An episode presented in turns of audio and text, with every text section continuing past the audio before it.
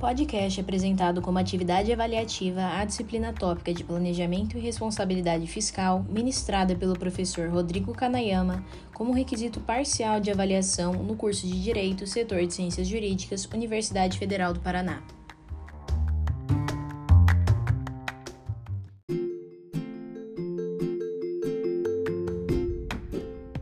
Discentes, Laura Capobiango, Luísa de Paulo Formadini e Sofia Lon Lopes.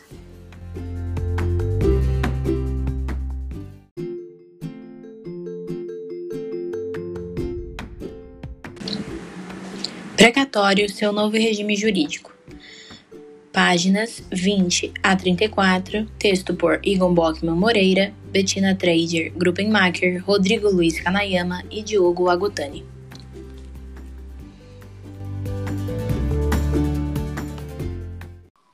Boa noite, Lu. Boa noite, Sophie. Oi. Boa noite. Boa noite. Então, a gente está aqui mais um dia para conversar sobre precatórios é, dívidas decorrentes de decisão judicial. E mais especificadamente, a gente está aqui para discorrer um pouquinho sobre as empresas estatais, né, no que diria é, empresas de, estatais mesmo, em sociedade de economia mista e os regimes precatórios. Exatamente. Eu queria começar assim, é, quebrando um pouco o gelo e dizendo que esse foi um dos únicos textos que eu não cedi a minha ansiedade de olhar a, as últimas linhas, o que que dizia. Eu me arrependi amargamente, porque eu fui concordando com tudo que o texto ia falando. E, bom, no final a gente vai discutir aqui, mas. Nossa, né? chegar num ponto de buscar o spoiler da decisão do STF. Exatamente.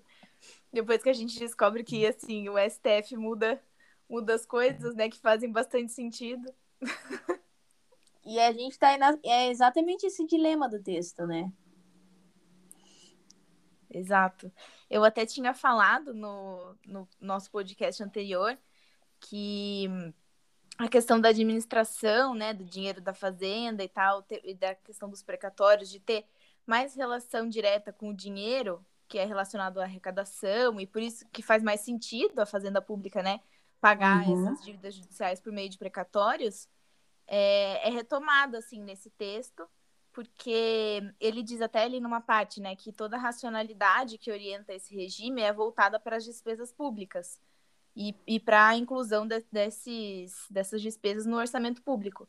Então, não teria por que aplicar às empresas que são regidas pelo, pelo regime de direito privado, né? Uhum. E eu acho que isso é bem falado, assim, no texto, e por isso que eu falei, a gente vai vai entendendo e vai concordando, mas e aí quando chega nas decisões da STF, a gente vê que não é bem assim. É, é um, é um, é um final triste do filme, sabe? exato. Porque, exa, exato, porque assim, as, que, o que não é entidade de direito público e não possui um orçamento determinado por lei, é, vira basicamente um, um, privilégio, né? No que se diria como se fosse uma. É, qual é a palavra mesmo? Uma concorrência desleal Sim. com as outras empresas ou entidades, sociedades mistas mesmo, outras entidades de direito uhum. privado. Porque pelo menos esse texto é aquele tipo de texto que, nossa, mas se a gente está confuso na aplicação prática, o STF também está. Tá é, exatamente.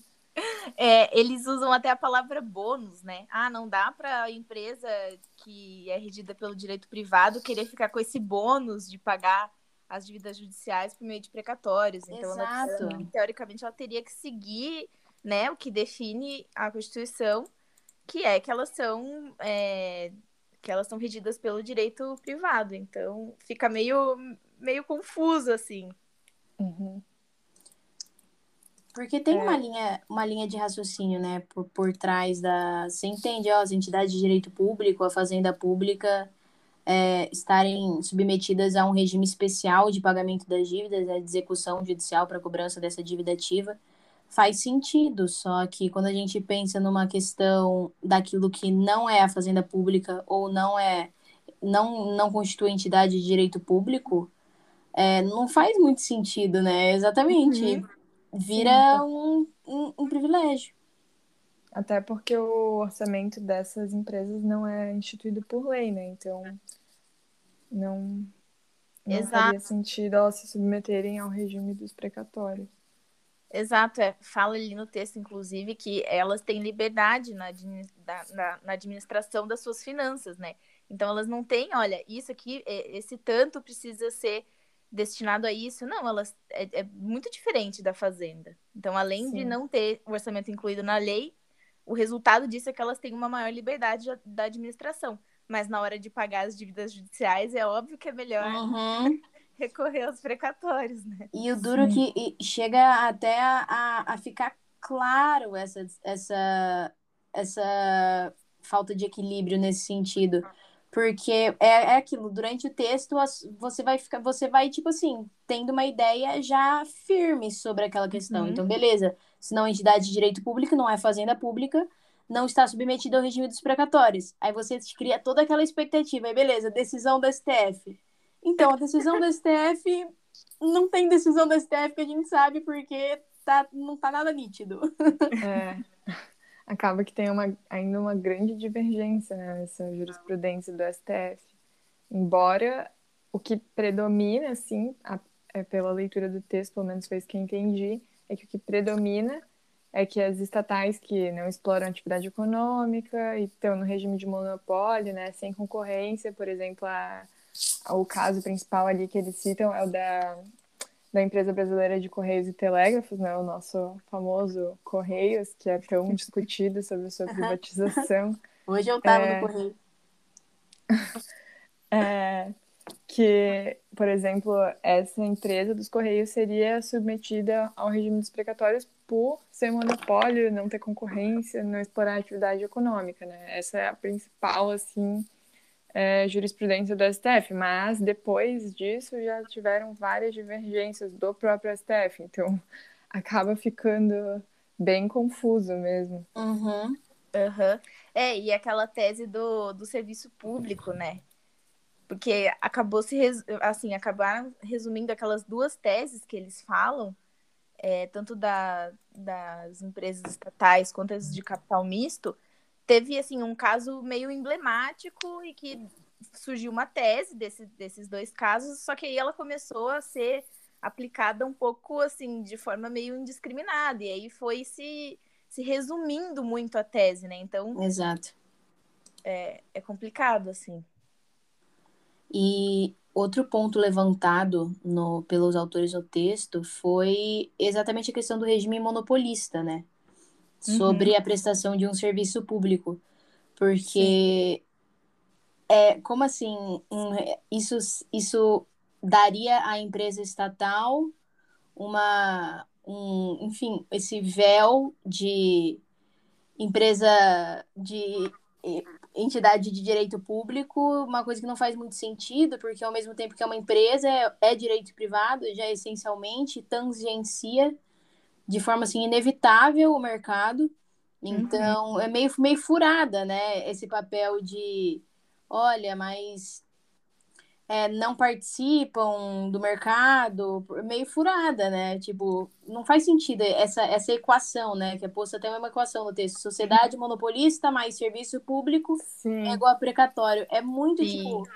Ai, É, joga, jogando as dívidas debaixo do pano, assim. Vai passando uhum. por baixo do tapete. E aí a gente chega no ponto que foi o que mais me chocou, porque exatamente como coloca no texto, eu achava que era uma situação mais clara ainda de resolução é, do pagamento das dívidas, né, da execução fiscal, foi a questão da sociedade de economia mista. Sim. Exato. E o que tá, assim, para mim, na minha cabeça, estava claro que não era aplicável, né? Ali, ainda as empresas estatais, eu quando estava no final ali daquela parte, eu ainda falei, ah, tá bom, até tudo bem, vai, dá para entender algumas das, algumas das razões, nesse caso específico dos Correios. E aí, quando chega ali realmente na empresa, nas empresas de capital misto, que são mais próximas ainda de, né, é, Exato. protegidas pelo direito privado, é, então a gente vê uma conclusão completamente contrária ao que seria lógico até mesmo, assim, né, com a leitura do texto, enfim, todos os argumentos que vinham sendo expostos antes. Então parece que o STF vai quase que numa contramão, assim, é, É, é meio é. ousado falar isso, mas é o que parece. Especialistas falam sobre regime dos precatórios. o duro que é exatamente isso. Fica claro, né, a questão, porque aí a gente, a gente vai não só num, num lado mais jurídico-técnico, tipo, ah, é uma pessoa jurídica de direito privado, mas para um lado privado mesmo, setor privado, né? Sim. Que seriam a sociedade de economia mista. E realmente não faz sentido, porque aí não só é, o Estado fica envolto desse privilégio, como também a, a, o particular ou os, os particulares que estão em contato direto na sociedade, né?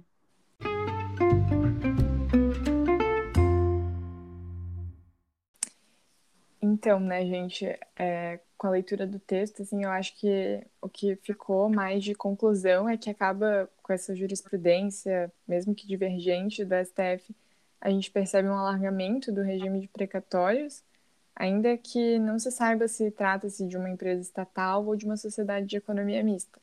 Uhum. E isso pode um pouco descredibilizar as empresas estatais no pagamento das suas dívidas judiciais, né? Pelo menos foi isso que eu Uhum. Uhum. Eu acho que essa é a conclusão também maior que a gente pode tirar, porque em termos é, de negócio, fica, desculpa a palavra, o termo, mas fica muito feio a questão uhum. de você realmente é, passar esse pano quente aí em cima das dívidas ou da, da execução judicial para cobrança de dívida ativa, sabe? Fica muito feio. Isso descredibiliza muito em, em termos assim nacionais e internacionais, né?